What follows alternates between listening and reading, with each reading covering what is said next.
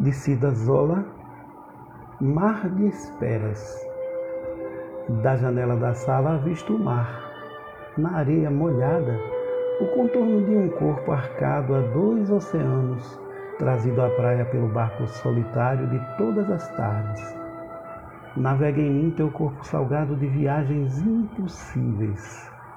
Ancora em mim a exaustão da tua busca infinda. Faz de mim a dimensão da proa de teu navio sedento. Revelei-me mar, sucessão de ondas, espumas, brisas, melodia em concha. As poesias, essas coisas estranhas, nascem em madrugadas de chuvas abundantes.